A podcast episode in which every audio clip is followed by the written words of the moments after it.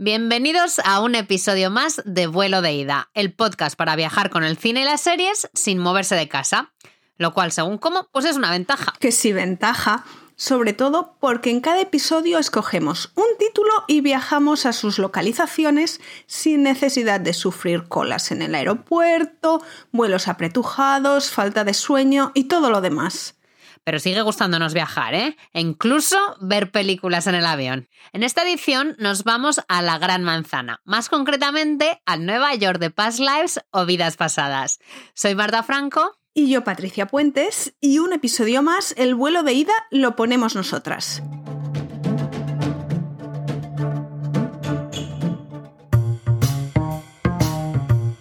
Seguimos con esta selección de títulos interesantes y estrenados en 2023 después de que hayamos hablado ya de Oppenheimer y de Salborn. Sí, los podéis escuchar en vuelodeida.com o en vuestra plataforma de podcast favorita. Ahora le toca el turno a Past Lives, escrita y dirigida por Celine Song y que de hecho cuenta con dos nominaciones a los premios Oscar, en el apartado de Mejor Guión Original y de Mejor Película. Bastante impresionante para ser la primera película de esta cineasta. La verdad es que sí, y muy merecidas las nominaciones. Yo de hecho hubiera nominado Past Lives también en el apartado de dirección y para la interpretación de Greta Lee. Pero desde luego esta ha sido una de mis películas preferidas del año pasado. Sí, de las mías también, la verdad. What a good story this is. Childhood sweethearts who reconnect 20 years later and realize they were meant for each other. En Past Lives, Greta Lee interpreta a Nora, una mujer nacida en Corea del Sur. Cuando su familia se muda a Toronto, Nora deja en Seúl a su amor de la infancia, Jason. Nora y su familia se reinventan a sí mismos emigrando a Canadá. Y en su juventud ella vuelve a hacerlo mudándose a Nueva York para seguir su sueño de convertirse en escritora y dramaturga. Sí, y durante esta etapa de su vida en Nueva York, Nora se casa con otro escritor, Arthur, interpretado por John Magaro. Pero de alguna manera hay dos partes de la personalidad de Nora que se ven contrapuestas y obligadas a coexistir cuando Jason, que está interpretado por el actor Theo Yu, va a Nueva York de visita y ambos se ven por primera vez después de 24 años.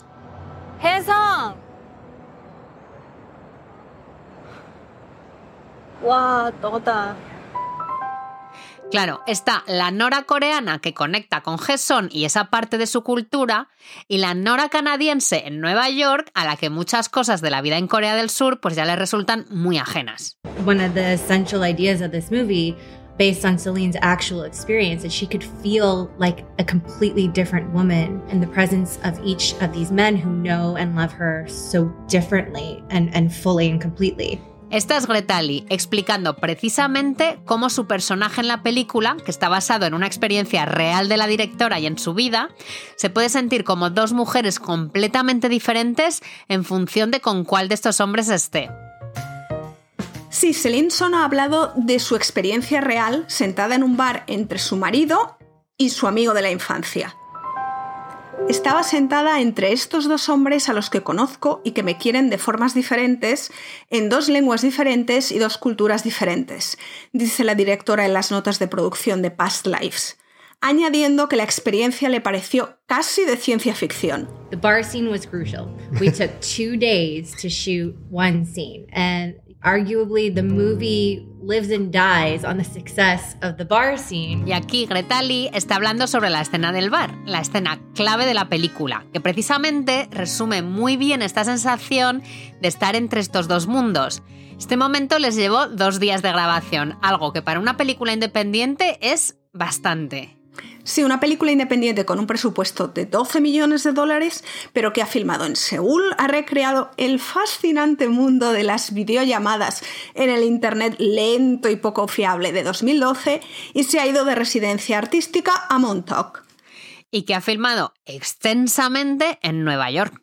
Y es en el Nueva York de Celine Song, en Past Lives, en lo que nos vamos a centrar porque en realidad se concentra sobre todo en el East Village, en Manhattan, y en la zona de Dumbo, en Brooklyn. Y estas son dos zonas que tú conoces bien, ¿verdad, Marta? Así, ah, la verdad es que sí, porque viví en Brooklyn un tiempo y trabajaba en Manhattan. Así que cuando vi la película todo esto me resultó muy familiar.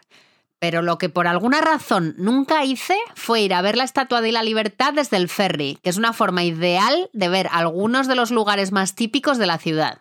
Bueno, piensa que en la película, de hecho, el marido de Nora reconoce no haber cogido nunca este ferry con vistas a la Estatua de la Libertad y parece que hasta está como celoso de Nora y Gesón por haberlo hecho, ¿no?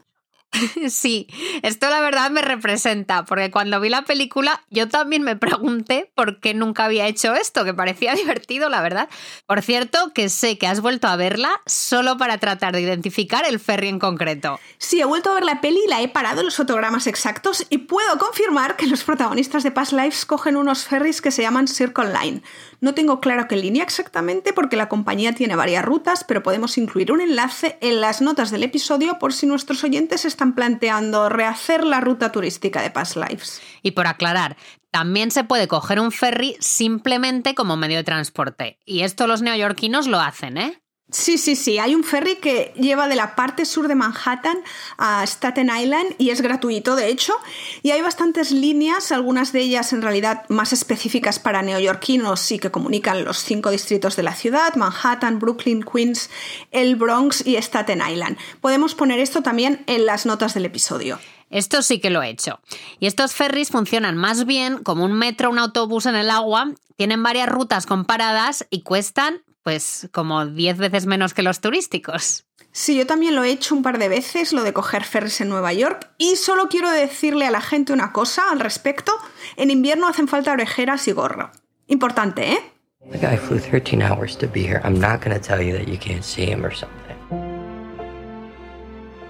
Siguiendo con otras de las localizaciones de Past Lives, me gusta cómo en la película vemos Nueva York desde diferentes perspectivas.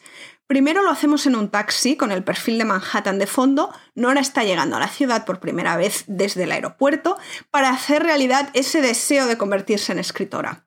Sí, y años después, y ya casada, Nora está completamente asentada en la ciudad y es una neoyorquina más de las que miran el móvil distraída mientras caminan, beben café helado con una pajita y le lleva otro café a su marido escritor que está firmando libros. La librería donde filmaron esto, por cierto, no es Strand, que yo diría que es como la librería más icónica de Nueva York, sino que es la sucursal de Williamsburg, en Brooklyn, de McNally Jackson Books, que es una mini cadena de librerías independientes en Nueva York. Está muy bien eso, ¿no? Que la película no vaya simplemente por los lugares más obvios de Nueva York pero en realidad la perspectiva más interesante o menos idealizada de la ciudad es la que tiene Gesón cuando con treinta y tantos años va a visitar Nueva York por primera vez para ver a Nora. Y llega a una ciudad gris y desangelada donde no para de llover y es que esta ciudad realmente puede pasar de ser preciosa a un horror. Bueno, bueno, a ver, a ver, que todo tiene su encanto. Y por suerte, Nora le descubre a Gesson esa parte más bonita y ambos quedan en Madison Square Park sin lluvia y junto al estanque reflectante, que la verdad es que en la película se ve mucho más bonito de lo que yo lo he visto nunca. A lo mejor no te habías fijado nunca. Bueno, es verdad. Es lo que tiene la magia del cine, que a veces hace que nos fijemos en detalles que no habíamos visto antes. Cuando pensamos en Nueva York, obviamente el parque que más nos viene a la mente es Central Park, que desde luego es precioso y gigantesco, pero en el día a día los neoyorquinos van a los parques que les quedan más cerca y la ciudad tiene muchos, algunos de ellos muy bonitos y que también merecen su reconocimiento. Es verdad. Yo al Madison Square Park que sale en la película iba a veces a comer al mediodía con mis compañeros de trabajo, porque la oficina nos quedaba justo al lado. Si vas a la ciudad te vas a cansar de caminar, así que se agradece poder parar en una zona con árboles, sentarse en un banco y mirar a la gente, que oye, es algo que en Nueva York es muy entretenido. Por cierto, el relieve escultórico frente al que se encuentran Nora y Gesson en el parque es el monumento al Admiral Farragut. Y una anécdota divertida que hemos encontrado en Wikipedia se trata de la primera obra importante de Augustus St. Godens, que está detrás de bastantes monumentos en distintas ciudades de Estados Unidos. Y parece ser que al escultor Truman Bartlett le pareció que estaba mucho mejor de lo que nadie se esperaba y empezó a decir por ahí que bueno, que en realidad la habían hecho escultores en París, pues para desacreditarle. Uh, dramas y disputas escultóricas, me encanta. ¿Verdad? En realidad no sabemos por qué el equipo de la película escogió este monumento y este relieve en concreto, más allá del hecho de que nos permite crear un paralelismo con la cita que tuvieron Nora y Gesson cuando eran niños. En la película los vemos en el Jardín de Esculturas del Museo Nacional de Arte Moderno y Contemporáneo de Corea del Sur, en Hwachon, en la zona metropolitana de Seúl, jugando también junto a una escultura. Pero esta es mucho más moderna, de los años 90. Inyeon. It means providence or fate. Do you believe in that? That's just something Koreans say to seduce someone. Celine Son hace mucho lo de contraponer Seúl y Nueva York y enseñarnos lo mucho que se parecen las dos ciudades en algunas cosas. Hay escenas del perfil de los rascacielos de ambas ciudades, los metros de ambas ciudades, la vida nocturna de ambas ciudades, pero por supuesto también vemos lo muy distintas que son. Cuando vemos a Jason en el metro de Seúl, por ejemplo, lleva al lado a un señor echándose una siesta, que es algo que me parece completamente marciano. A ver, Patricia, que yo esto de echarme siestas en el transporte público también lo hago, ¿eh? En serio. Es algo que yo había visto también en el metro en Tokio, la gente echándose la siesta así sin temer que les vayan a robar la cartera ni nada, pero desde luego no se me ocurriría jamás hacerlo en el metro en Barcelona o en Nueva York o en San Francisco. Cuéntame dónde lo has hecho tú. Pues precisamente en Barcelona, en Nueva York y en San Francisco, que son tres ciudades en las que he vivido y en las que me tocaba pasarme ratos largos en transporte público para ir al trabajo o a la universidad, así que ya ves. Madre mía, nivel de temeridad agudo el tuyo, ¿eh? Pero volviendo a Past Lives, y yo ya no sé si es que estoy idealizando un poco la película y la capacidad de Celine Song de presentarnos un Nueva York diferente al que hemos visto habitualmente en el cine, pero Song nos lleva a lugares donde no hemos estado antes y tiene ese punto de vista tan único de neoyorquina de adopción que sigue enamorada de la ciudad y hasta el metro lo consigue capturar de una forma diferente. Sí, en parte porque en la película los asientos no son los típicos naranjas que se suelen ver en las películas, sino los azules, que son más recientes, y en parte porque nos muestra una escena muy íntima en un lugar que normalmente está lleno de gente y de bullicio. Ajá, Selin retrata a Nora y Gesson a través de la ventana del vagón contiguo, los dos cogidos de la misma barra del metro y con sus manos casi tocándose y de hecho la línea de metro que cogen sube sobre tierra y cruza el puente de Manhattan pasando de Manhattan a Brooklyn. Una vez en Brooklyn, ambos se van de paseo por el Main Street Park, que es un parque a orillas del East River y con unas vistas maravillosas de dos de los principales puentes de la ciudad, el Manhattan Bridge y el Brooklyn Bridge. Y de hecho es que algunas de las vistas más bonitas y más espectaculares de la ciudad y de Manhattan están precisamente aquí. No es que sea un secreto, y si vas cualquier día a cualquier hora, te vas a encontrar a fotógrafos haciendo sesiones allí, porque la verdad es que es precioso. Sí, es el típico paseo que vale la pena para hacer fotos y también porque está en el barrio de Dumbo, que es una de las zonas antes industriales y ahora modernillas de Brooklyn. Por cierto, que Dumbo se llama así no por el elefante de Disney, porque se escribe Dumbo, sino porque son las siglas de Down Under the Manhattan Bridge Overpass, es decir, bajo el paso elevado del puente de Manhattan. Y es, un barrio pequeñito, pero muy recomendable. Y desde luego ese paseo que dan los protagonistas de, de Past Lives con las vistas de Manhattan de fondo vale la pena. En el paseo llegan también al James Carousel, que la verdad es que es muy bonito. Y te voy a contar la historia de por qué se llama así, es decir, el tío vivo de Jane. Sí, cuéntame. Pues mira, David Valentas es un señor que se hizo millonario gracias a la industria inmobiliaria. Su empresa Two Trees Management, que ahora preside su hijo, está detrás de la transformación de dos de los barrios más modernos y más populares de Brooklyn, Williamsburg y Tambo, y es dueño de bastantes edificios en estas zonas. En general, se le atribuye esta transformación de Dumbo de las últimas décadas que comentabas antes. Atención porque primero hemos tenido dramas escultóricos y ahora historia de un señor que se hizo rico gentrificando algunas zonas de Brooklyn. bueno, vale, pero lo del tío vivo es interesante.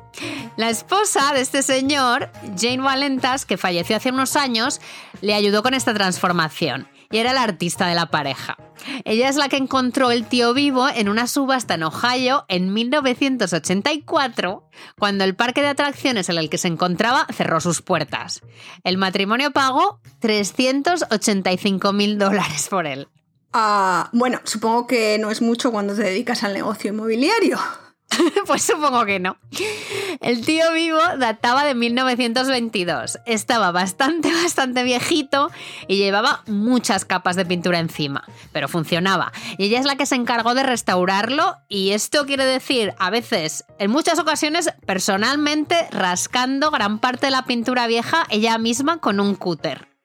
Después de casi tres décadas de trabajo, el tío vivo se abrió al público de nuevo en Dumbo en 2011 con el nombre de Jane's Carousel por ella, el carrusel o tío vivo de Jane. Y ahora la verdad es que es uno de los lugares más famosos y más emblemáticos de Brooklyn. Sí, es muy bonito y la zona tiene unas vistas increíbles.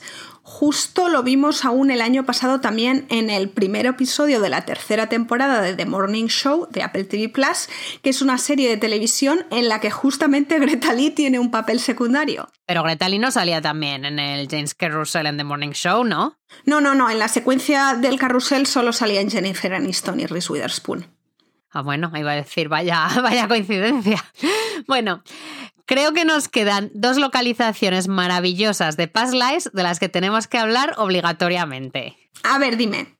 Una de ellas es ese bar fabuloso al que se va este extraño trío formado por Nora y su marido y su amigo de la infancia, y del que hablábamos al principio del episodio. Sí, es el bar en el que empieza la película y donde unos desconocidos a los que no llegamos a ver se preguntan precisamente cuál es la relación entre los integrantes de este trío. I think the white guy and the Asian girl are a couple, and the Asian guy is her brother. Or the Asian girl and the Asian guy are a couple, and the white guy is their American friend. Voy a ser sincera, yo cuando vi la secuencia del bar me pareció que debían haberlo filmado en el típico bar así pijo de algún hotel de cinco estrellas de la ciudad. Pues no, en realidad lo han filmado en el Holiday Cocktail Lunch. Ni Patricia ni yo hemos estado nunca allí, pero por lo que me cuentan algunos amigos que viven en la ciudad, es muchísimo menos chic de lo que se ve en la película y mucho más más bareto, que a mí personalmente ya me gusta, la verdad. En la película parece divino, pero claro, todo iluminado para el cine y encuadrado de la forma adecuada puede parecer divino. De cualquier forma, este bar es una localización que en realidad tiene sentido si tenemos en cuenta que Selinson se limita a usar localizaciones en una zona muy contenida de Nueva York y el bar en cuestión está en el East Village. Y precisamente en el East Village es donde viven Nora y su marido y donde se sitúa la secuencia final de la película y el otro lugar que nos quedaba por mencionar. Y ahora voy a decir lo típico de cuidado que vienen spoilers porque vamos a hablar del final de la película. Estáis avisados, ¿eh? Allá va. En la secuencia final, Nora acompaña a Gesson a coger un Uber. Se abrazan, se dicen adiós de una manera muy poética, básicamente insinúan que vivirán su historia de amor en otra vida. Él se va para el aeropuerto, ella camina de vuelta a casa bastante afectada y en los escalones del típico edificio neoyorquino está el marido de Nora, que es un marido maravilloso, preparado para darle otro abrazo reconfortante. Es un final muy potente y si por lo que fuera quisierais recrear ese paseo de Nora, la secuencia se filmó en el East Village, en la calle Primera Este, entre la Primera y Segunda Avenidas. Un poco un lío, ya lo sé, porque es la calle Primera con la Primera Avenida. Que no se diga que no nos ponemos específicas. Porque básicamente Manhattan es una cuadrícula de calles más cortas, muchas de ellas con nombres de números, que atraviesan la isla de este a oeste. Y luego 12 avenidas que atraviesan la isla de norte a sur, también con nombres de números, como la Quinta Avenida que conocemos todos. Exactamente. Y ahora vamos a añadirle a este episodio un poco de material adicional y explicaros cómo hacer el desembarque perfecto en Nueva York en caso de que viajéis pronto. Sí, es una sección esta, la de cómo desembarcar en un lugar concreto, como si fueras un autóctono, que estrenamos con nuestro episodio número 3 cuando hablamos de The Descendants o Los Descendientes. Y Nueva York, pues nos ha parecido un buen destino para revisitarla. Ahí van cuatro pistas para encajar en la Gran Manzana como un neoyorquino más. Pista número uno. Haced la maleta teniendo en cuenta en qué estación del año estáis visitando la ciudad y pensando que en invierno hace mucho frío, en verano hace mucho calor y en entretiempo puede hacer pues de todo. Cuando Patricia decía lo del gorro en invierno, no era una prenda opcional. En absoluto, y tomáoslo como una manera de lucir complementos porque lo de vestir acorde al tiempo no es excusa para no ir estilosos, ¿eh? Los neoyorquinos lo de la moda se lo toman en serio, no es como en la zona de Boston, que es donde vive Marta. Ah, no, aquí en Boston la gente va con camisetas de su equipo deportivo favorito, sea de baloncesto, de hockey o de lo que sea. Y tampoco es como en la bahía de San Francisco, que es donde vivo yo, y van en chandal y crocs o chaleco de Patagonia y uniforme tequi. Y la verdad es que no sé lo que es peor. Bueno, pista número 2. Por la calle se camina rápido. Siempre nos gusta hacer hincapié en qué hacer para no convertirse en el típico guiri pesado. En el caso de Nueva York implica no caminar a paso de caracol y ocupando toda la acera de forma que la gente no pueda adelantarnos, o quedándonos parados a la salida de la parada de metro, o básicamente todo lo que sea entorpecer el flujo peatonal, que tiende a ser frenético. Los neoyorquinos son muy agonías con esto y los turistas que se van parando les ponen muy, muy, muy nerviosos. Pista número 3, no os quedéis en la zona de Midtown. A ver, Times Square puede llegar a impresionar mucho la primera vez que se visita y hay muchos hoteles en esa zona y teatros para ver el típico espectáculo de Broadway, que es algo muy recomendable. Pero en este capítulo de vuelo de ida os hemos hablado del East Village en Manhattan y de la zona de Dumbo en Brooklyn y eso en realidad solo son dos barrios muy pequeños de esta ciudad. Da mucho de sí el tema. Sí, tal vez deberíamos añadir no os quedéis solo en Manhattan porque los otros distritos de la ciudad, Queens, Brooklyn, Staten Island y el Bronx, también tienen mucho que ofrecer. Y aquí estoy traduciendo boroughs como distritos, pero es importante aclarar que estamos hablando de zonas muy grandes con un nivel alto de autonomía administrativa. O sea, que es que se sienten como ciudades. Pensad que solo Brooklyn en realidad tiene 2.700.000 habitantes. Lo que me lleva a la pista número 4, la ciudad es realmente enorme y como en todas partes hay zonas con más interés o menos, más seguras, menos seguras, pero cualquier viaje a Nueva York hay que prepararlo. Decidir qué ver, decidir qué no ver porque no va a dar tiempo y decidir qué dejar para futuras visitas. Bueno, yo en mi próxima visita me voy seguro a tomar algo al Holiday Cocktail Lounge, que parece mucho más auténtico de lo que se veía en la película. Me avisas por favor y según cómo me acerco, aunque me queda lejos. Pero en todo caso, nos vemos en el próximo vuelo. Eso, acércate, que solo son seis horas. Venga, hasta la próxima.